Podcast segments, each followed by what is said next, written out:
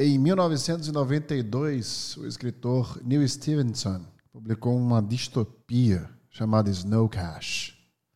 Nela ele mencionou pela primeira vez um termo que iria domar a humanidade agora, em 2022. Sem mais palavras, no No Brain Again Cast de hoje, nós iremos desconstruir o metaverso.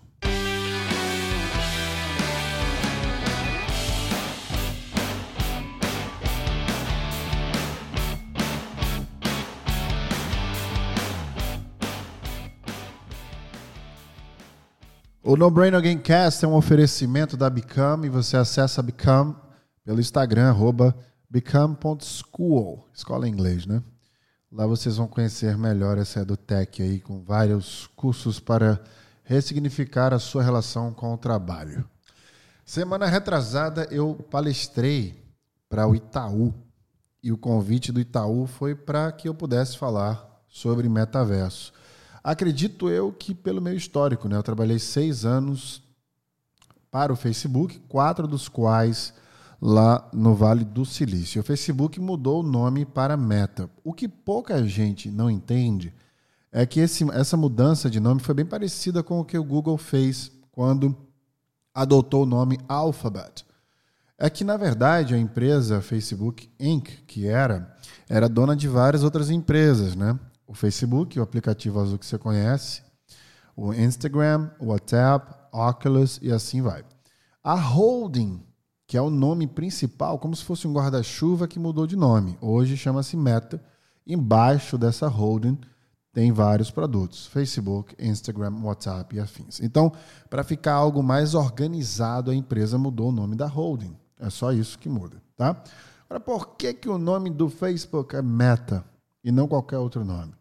Devido a este momento que estamos vivendo agora, essa transição que estamos vivendo para o metaverso. A empresa, é claro, quer sair em primeiro lugar, quer proativamente empurrar os usuários para este universo, mas é óbvio com a predição de um censo baseado em dados da utilização do metaverso como este universo que vai existir e que já está existindo agora com a maior penetração.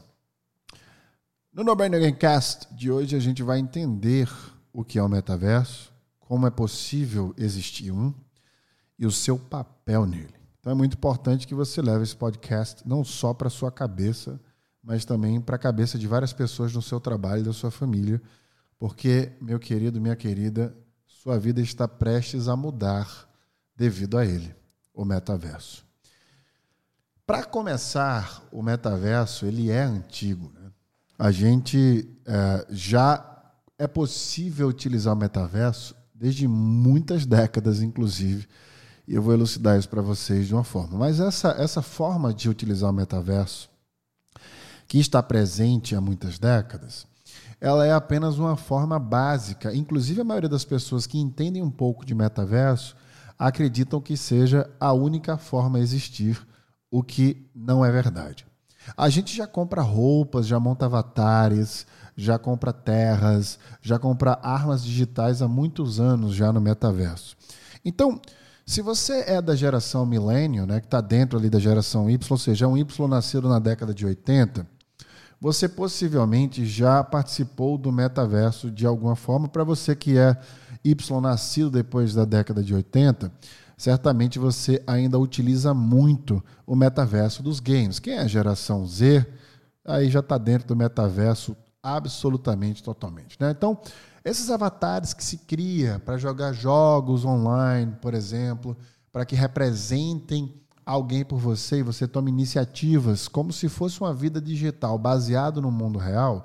Ou seja, você quer um armamento melhor, quer terminar seu carro, você tem um avatar ali que troca de roupas isso já são composições, componentes do metaverso. Eu lembro muito do jogo The Sims, né, que a maioria de vocês vão lembrar, principalmente a geração Y, que é um jogo que tem ensaios de metaverso. Né? Você constrói o seu personagem, o seu avatar, você já toma ali iniciativas que levam você a replicar uma relação que existe apenas no mundo real. E essa similaridade é o início da distopia que foi descrita lá pelo Neil Stevenson. Então, quando a gente começa a construir em cima desse pensamento, a gente vê que existe um mundo muito maior que apenas os games. O metaverso ele chega para mudar a vida da internet, vai mudar a nossa relação de consumo. Veja, o mundo do metaverso para poder existir é 100% digital e online. É impossível existir um metaverso, por exemplo, sem uma interação que seja digital e online. Agora, pensando nisso, eu preciso que você comece a expandir todas as possibilidades do que você faz hoje para dentro do mundo digital, para que você comece aí sim a entender como o seu comportamento vai ser impactado por esse universo novo. Eu gosto muito de comparar o movimento do www quando a internet começa a ser difundida publicamente e aí começa a ter um canal para que você possa acessar a internet. O metaverso vai ser exatamente parecido com isso. Vai ser uma nova fase. Ele não vai substituir a internet porque ele precisa da internet para poder existir. Mas a forma que a gente se relaciona com os equipamentos, com a internet, é que vai mudar completamente nessa nova fase de relacionamento onde a gente leva o nosso comportamento offline para dentro do mundo digital de uma forma personificada. Então, será possível, por exemplo, durante uma jornada, você quer, por exemplo, assistir um filme, você está usando uma tecnologia de realidade virtual, um óculos, por exemplo, de realidade virtual, e você vai assistir um filme. No caminho para o cinema, você decide, portanto, nesse caminho digital, comprar um sanduíche no McDonald's. Você literalmente, de forma digital, entra numa loja do McDonald's que aparece no caminho para o cinema e você compra um sanduíche. Você vai em direção ao cinema, compra o seu ingresso. E ali você assiste um filme que está fazendo um streaming na sua estreia, como você poderia alugar, por exemplo, no Disney Plus, sem precisar ir necessariamente ao cinema fisicamente. Ali ele começa a rodar o filme. 30 minutos depois de você ter começado o filme, chega na sua porta, literalmente um sanduíche do McDonald's. Veja, você vai ter a experiência de assistir um filme e você vai ter a experiência de fazer a compra de alguma coisa sem se mexer no mundo real, apenas de forma digital. Você pode, por exemplo, no outro dia, entrar numa sala de reunião onde será projetado o seu avatar e os avatares das outras pessoas. E você pode ter uma interação digital de trabalho e literalmente passar arquivos para as outras pessoas, fazer uma apresentação de slides, por exemplo, de novo, sem se mexer. Então imagine que nossas relações começam é, a experimentar um novo universo. E aqui fica uma pergunta extraordinária. Como é que a nossa mente torna possível existir um metaverso? Essa pergunta é uma pergunta que me fez montar, inclusive, uma apresentação nova para que eu possa apresentar para empresas do mundo inteiro, inclusive a primeira foi o Itaú. Como nossa mente torna possível existir um metaverso? A resposta, de forma objetiva, é que nós percebemos o mundo ao nosso redor através dos nossos sentidos. Então vamos pegar aqui os sentidos primários, que a gente já sabe aqui, quem escuta o podcast o No Brain Cast há muito tempo já sabe, quem foi meu aluno, minha aluna, já sabe que existem mais de cinco sentidos apenas. Né? Não vou dar aqui um spoiler. Quem quiser pode escutar os outros uh, No Brain Cast, aí, os outros episódios, ou se tornar aluno da Become para aprender mais sobre marketing sensorial e os sentidos e como percebemos o mundo. Mas vamos trabalhar com os cinco sentidos básicos, que a maioria das pessoas entendem dessa forma desde a época aí é, antes de Cristo, da época dos filósofos, né, Aristóteles, enfim, e, e seus discípulos, que começam a empacotar os sentidos em cinco. Esses sentidos, como visão, olfato, paladar, por exemplo, audição, o tato, eles fazem com que a gente perceba o mundo ao nosso redor. Então a gente toca, cheira, sente o gosto, e 80% desses estímulos são visuais. Então, devido a essa percepção neurológica através de sentidos, é que nós sentimos o metaverso. O metaverso, ele reproduz experiências sensoriais. Então, sim, será tecnologicamente possível, em um pouco espaço de tempo, eu diria que nos próximos dois anos já, popularmente, ter acesso à tecnologia que faz com que alguém, por exemplo, dê um carinho em alguma parte do seu corpo, no seu ombro, na sua cabeça, e você reproduza este carinho em algum tipo de vestimenta que você esteja utilizando. Em termos técnicos, é fácil descrever isso. Se você estiver utilizando qualquer tipo de vestimenta tecnológica conectado, por exemplo, a, um, a uma tecnologia de, de realidade virtual, de VR, como a gente chama, os óculos e afins, ele faz a leitura do movimento e é enviado um código. Um sinal é recebido e reproduzido na mesma capacidade que foi enviado. Isso é possível ver e estimular todo esse universo que eu acabei de falar num filme chamado Ready Play One. Ele mostra perfeitamente como, numa distopia, o metaverso existe. É óbvio que a expectativa é que o, que, que o planeta Terra não vire, que a vida não vire o que o, o que o filme mostrou. Até porque existem regulações iguais às da internet que vão ser aplicadas. Lembrando que toda lei se aplica com aprendizagem. Né? Dificilmente existiu na história leis proativas, ou seja, primeiro acontece algum problema e as leis vão regulando estes problemas de acordo com os comportamentos sociais. Eu vou levar vocês no passado, para quem lembra do jogo Second Life. Esse jogo nasceu dentro de um conceito da distopia do Snow Cash. Então, essa distopia que eu falei do Neil Stevenson, ela traz justamente uma aparição, se eu tivesse que colocar um exemplo prático dentro do jogo, Second Life. O jogo Second Life era um jogo que você criava basicamente avatares do jeito com o shape, por exemplo, com o formato, com o gênero, com raça, com tudo que você quisesse. Você poderia ser quem você quisesse e você conseguia colocar moedas para monetizar, inclusive, dentro do jogo. Existiram, inclusive, empresas que estavam monetizando dentro do jogo. Esse jogo não está mais no ar de forma popular, mas ele ficou muito popular ali entre os anos 2000, a primeira década dos anos 2000. Eu lembro que eu morava na China na época, era muito popular na China. Hoje, por exemplo, vestígios desse jogo existem em diversos outros jogos. Quando você vai jogar FIFA e constrói um avatar, quando você vai jogar qualquer outro jogo na realidade que faz com que você crie o seu próprio avatar, ou seja, quando você faz o login na Nintendo, para quem joga Nintendo, ele, ele pede para você criar um avatar. Isso são resquícios de um metaverso que iniciou dentro do Second Life, por exemplo.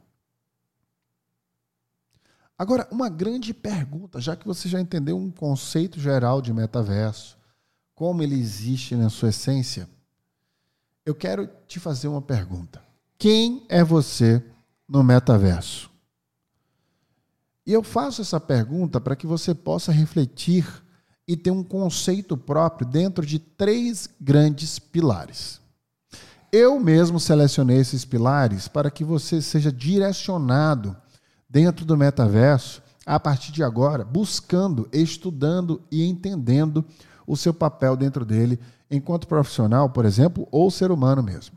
Nas minhas pesquisas, eu cheguei à conclusão que existirão, de forma obviamente macro, três pilares diferentes para que você possa se posicionar dentro do metaverso. O pilar número um é o pilar de criador.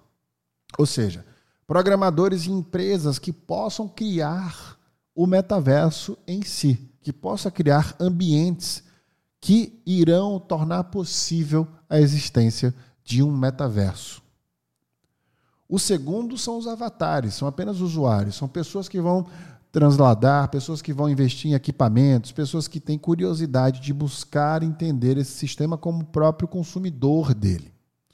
O terceiro, talvez aí um dos mais importantes depois do criador, o facilitador. O facilitador pode ser, inclusive, a, maioria das pessoas que começam a utilizar o metaverso como avatar para poder monetizar no futuro.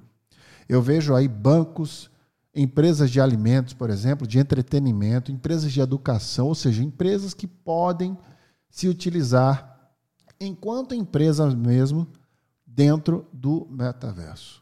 Então, por exemplo, a Become, que é uma edutech, eu posso colocá-la dentro de um metaverso onde vocês podem acessar os cursos através dos seus avatares de forma online, indo assistir aulas dentro desse universo que eu posso criar através de um facilitador, por exemplo. Eu posso facilitar a presença desses cursos dentro de um metaverso. O que vocês devem ficar de olho são os criadores e os facilitadores. Por quê? Porque se você segue os criadores do metaverso, e são vários já, né? não é só um, inclusive eu convido vocês a pesquisar quais são os metaversos existentes, são vários já. Então eu convido vocês a dar uma navegada entre os criadores e já entender quais são as empresas que estão dentro do metaverso oferecendo algum tipo de serviço. Então pesquisem quem são esses criadores e esses facilitadores. Quem sabe a sua empresa pode ser a próxima, você pode lançar algum projeto dentro deste universo, inclusive. Pode estar aí mais uma oportunidade para pessoas agarrarem uma estratégia, um posicionamento para crescer dentro do metaverso, que começa já a dar os seus primeiros passos de monetização em diversos aspectos. Agora, uma grande pergunta que você pode fazer: quantos metaversos existirão? A gente já sabe que tem vários.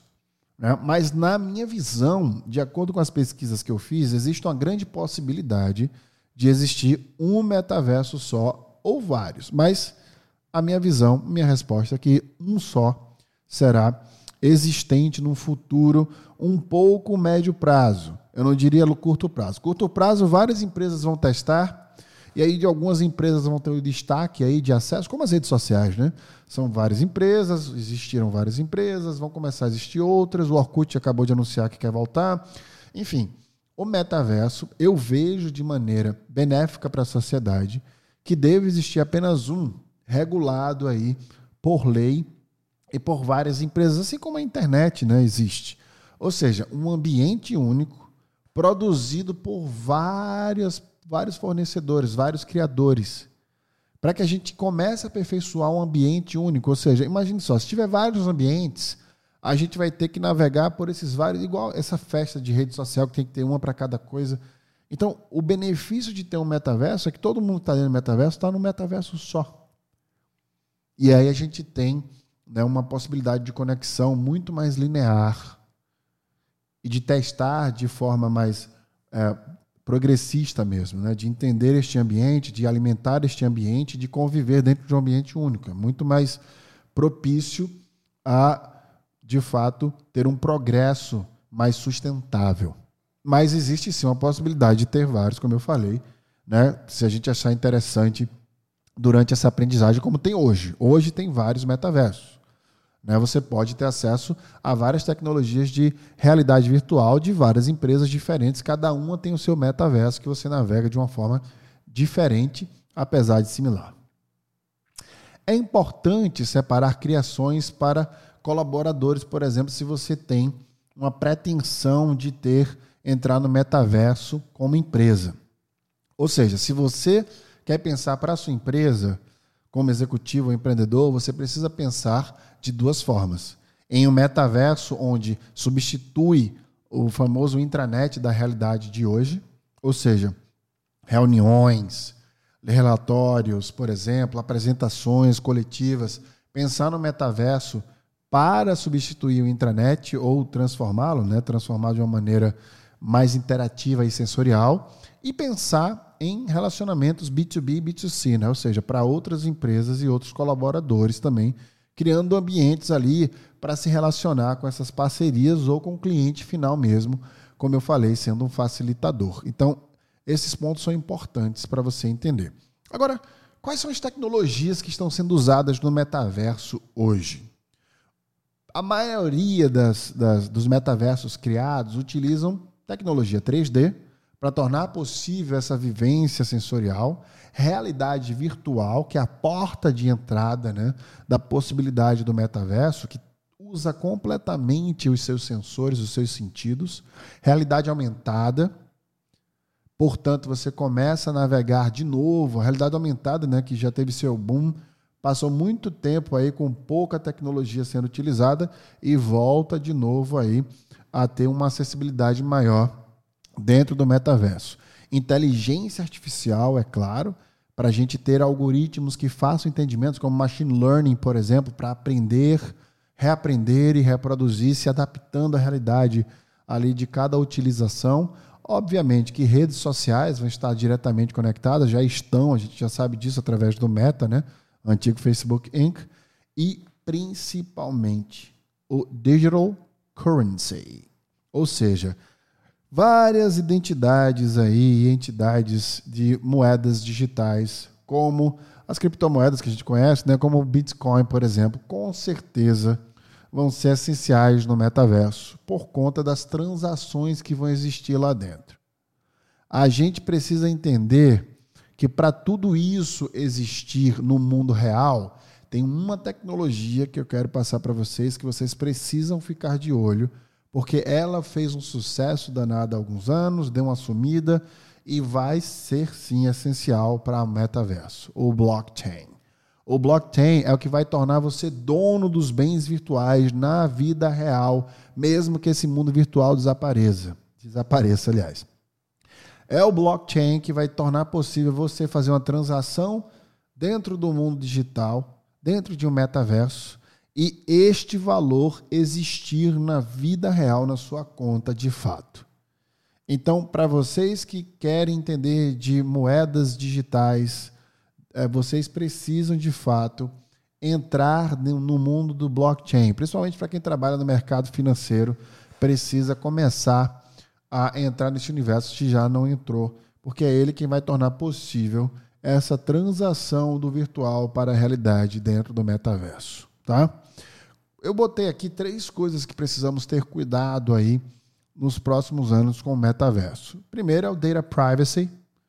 É óbvio e sempre, né? A gente está falando do mundo digital e inclusive existem leis de quebra de sigilo bancário e afins, então tem que ter um cuidado enorme em proteger as transações das pessoas, em proteger os ganhos das pessoas, em proteger a reputação das pessoas através aí dessa transação de dados dentro do metaverso. Então, isso primeiro é um bloco que todos vocês que querem navegar no metaverso como criador ou fornecedor ou facilitador, aliás, precisa entender como proteger os dados das pessoas. Depois o bullying digital, né? É, a gente sabe, imagina, com o metaverso as pessoas vão criar personagens que são diferentes do que elas se parecem no mundo real, certo? E também pessoas vão saber que as outras coexistem ali, são pessoas que elas conhecem. Isso pode dar abertura para os empoderados digitais, né? que são aquelas pessoas que são fortes e inteligentes através de uma tela. Né? Então elas não conseguem, é, por exemplo, se posicionar na vida e pode né, ter um posicionamento errado no mundo digital. A gente já sabe que isso existe. Né? Então, obviamente, o cyberbullying, como é conhecido, precisa ter uma barreira, um cuidado especial dentro do metaverso, porque ele vai com certeza expandir as suas fronteiras a partir do princípio de que o nosso comportamento vai ser vai se transpor para o mundo digital. Então vai, vai dar abertura a muita coisa dentro desse comportamento. O cyberbullying é uma das maiores delas, tá bom? Por fim, o bom senso. Eu não acredito em bom senso. Eu vou gravar um podcast só sobre isso, né? É, mas é uma palavra que vocês já sabem um conceito básico, então é bom lembrar até que eu desconstruo esse conceito num podcast mais para frente. Eu quero é, conceituar aqui dentro do que se sabe do que é bom senso, precisa existir dentro do metaverso. Né? E aí, bom senso, por isso que eu falo que ele não existe, ele se adapta a cada um. Você precisa saber o que a sociedade aceita como bom senso se posicionar dentro disso, respeitando as pessoas, né? entendendo não necessariamente compreendendo o que elas sentem, mas respeitando é, o que elas estão e como elas estão se posicionando dentro desse metaverso, como eu falei, que reproduzirá um comportamento do mundo offline. Uma frase forte para a gente encerrar este primeiro episódio sobre metaverso. Com certeza vou gravar outros, mas eu queria setar o tom aqui para vocês, para muita gente que me procura perguntando o que é metaverso. Controla o metaverso quem tem controle sobre seus dados. Ou seja, a empresa criadora do metaverso vai ter acesso, obviamente, assim como a rede social, aos dados das pessoas e dos facilitadores dentro do metaverso. Então, controla o metaverso quem tem controle sobre esses dados. Então, precisamos novamente ter mais leis que trazem essa responsabilidade sobre data privacy, né? sobre a privacidade de dados das pessoas. A gente está dando passos largos em direção à tecnologia e seu desenvolvimento e precisa dar os mesmos passos largos para proteger a saúde mental das pessoas e para proteger as pessoas de forma geral em relação ao que elas escolhem fazer de suas vidas, ou seja, seus dados. Agora eu quero deixar um recado muito importante para todos vocês que me escutam agora em relação a essa inovação e essa tecnologia. Esse é um momento histórico na vida de todos nós. Essa mudança vai ser uma mudança que vai marcar mais uma vez a história, assim como a internet fez e a criação do computador pessoal, por exemplo, também fez. Quando uma ideia nova surge, muitos de nós, a gente costuma se opor contra essas ideias, achando que faz mal para a saúde, que desumaniza nossas relações e começa a criar uma série de desculpas e medos para nos afastar do novo. Isso acontece porque nós não fomos feitos para mudança, por DNA mesmo. Aqui vai um conselho para você que já começou a se sentir mal, ter medo e se opor ao metaverso. Mente aberta quer dizer que você precisa questionar a existência de algo sem antecipar ou se antecipar para a utilidade dele. Ou seja, não entrar em conclusões antes das perguntas. Portanto, o seu posicionamento, se você quiser ter realmente uma mente aberta, é ler, estudar, testar e aprender. Em qualquer aspecto da vida, o melhor não é o mais rápido e nem o mais forte, muito menos aquele que se adapta. O melhor é aquele que aprende, desaprende e reaprende.